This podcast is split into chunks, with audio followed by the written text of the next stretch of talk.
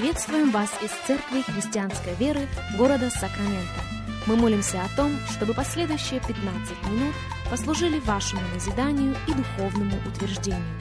Присоединяйтесь к нашему эфиру, как пастор Сергей Головей предлагает вашему вниманию передачу «Настоящая истина». Здравствуйте, уважаемые радиослушатели! Сергей Головей микрофона. Добро пожаловать еще на один выпуск нашего вещания из Церкви Христианской Веры.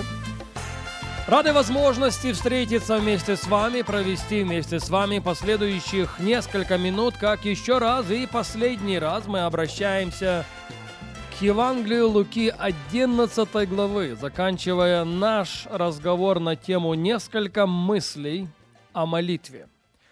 Луки 11 глава и с 5 стиха мы начинаем читать. «И сказал им» – это слова Христа Иисуса. «Положим, что кто-нибудь из вас, имея друга, придет к нему в полночь и скажет ему, друг, дай мне взаймы три хлеба. Ибо друг мой зашел с дороги ко мне, и мне нечего предложить ему. А тот изнутри скажет ему в ответ, не беспокой меня, двери уже заперты, и дети мои со мной на постели, не могу встать и дать тебе». Если, говорю вам, он не встанет и не даст ему по дружбе с ним, то по неотступности его, встав, даст ему сколько просит. И я скажу вам, просите, и дано будет вам. Ищите и найдете, стучите, и отворят вам. Ибо всякий просящий получает, и ищущий находит, и стучащему отворят. За уходящую неделю мы смогли покрыть достаточно обширную территорию, говоря с вами о важности молитвы в жизни верующего человека. Итак, вот она мысль первая. События в нашем базовом тексте священного писания происходят в полночь. Полночь – это иносказание для самых безвыходных ситуаций и самых отчаянных обстоятельств. Но одна истина при этом остается непреложной. Никогда не поздно начать молиться. Мысль вторая. Человек в 11 главе Евангелия от Луки пришел просить хлеб не для себя. Он пришел просить хлеб для своего друга.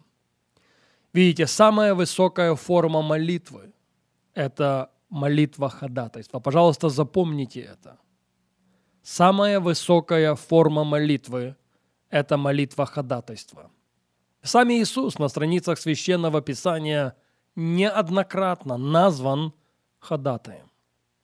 Служение ходатайства – это служение, в котором Он пребывает прямо сейчас. Мысль номер три. Герой нашей истории получил больше просимого. Знаете почему?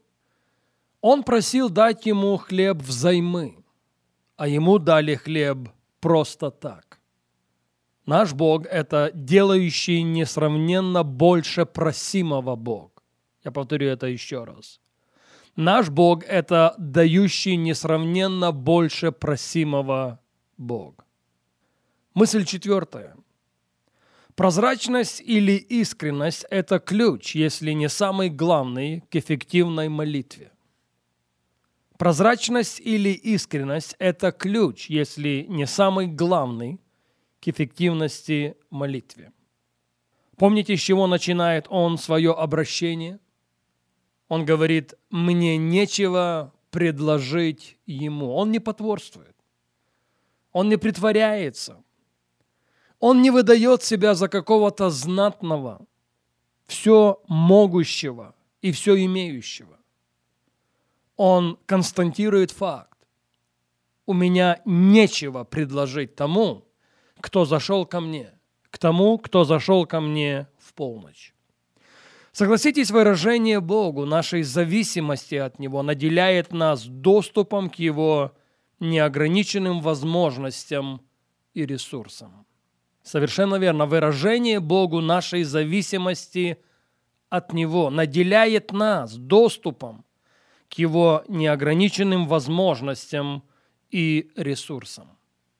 Вот она история, которой мы закончим наши рассуждения на эту тему. Вторая книга Паралипоменон, 20 глава. И мы начинаем читать с вами с первого стиха. После сего, после чего? После того, как в жизни Иосафата, иудейского царя, все было очень и очень хорошо, все было очень и очень успешно. Он богобоязненный человек. Он прибегает к Богу, он делает Бога своей опорой. И он видит благодеющую над ним руку Господа. И вот все меняется. После сего маавитяне и аманитяне, и с ними некоторые из страны Маанитской, пошли войною на Иосафата. И пришли и донесли Иосафату, говоря, идет на тебя множество великое из-за моря, от Сирии. И вот они в Хацацон Фамаре, то есть в Энгедди. Все было хорошо, но хорошее поменялось. Хорошее сменилось не очень приятным. Приближалась полночь. И убоялся Иосафат, и обратил лицо свое взыскать Господа, и объявил пост по всей Иудее. Что мы говорили и говорили неоднократно? Никогда не поздно начать молиться. Даже в самых отчаянных обстоятельствах, даже в самых по-человечески безвыходных ситуациях. И собрались иудеи просить помощи у Господа, из всех городов иудиных пришли они умолять Господа.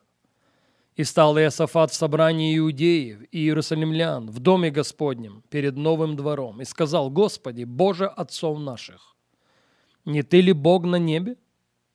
И Ты владычествуешь над всеми царствами народов, и в Твоей руке сила и крепость, и никто не устоит против Тебя».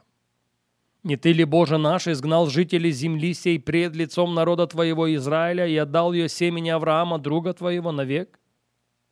И они поселились на ней и построили Тебе на ней святилище во имя Твое, говоря, «Если придет на нас бедствие, меч наказующий, или язва, или голод, то мы станем перед домом этим и перед лицом Твоим, ибо имя Твое в доме этом.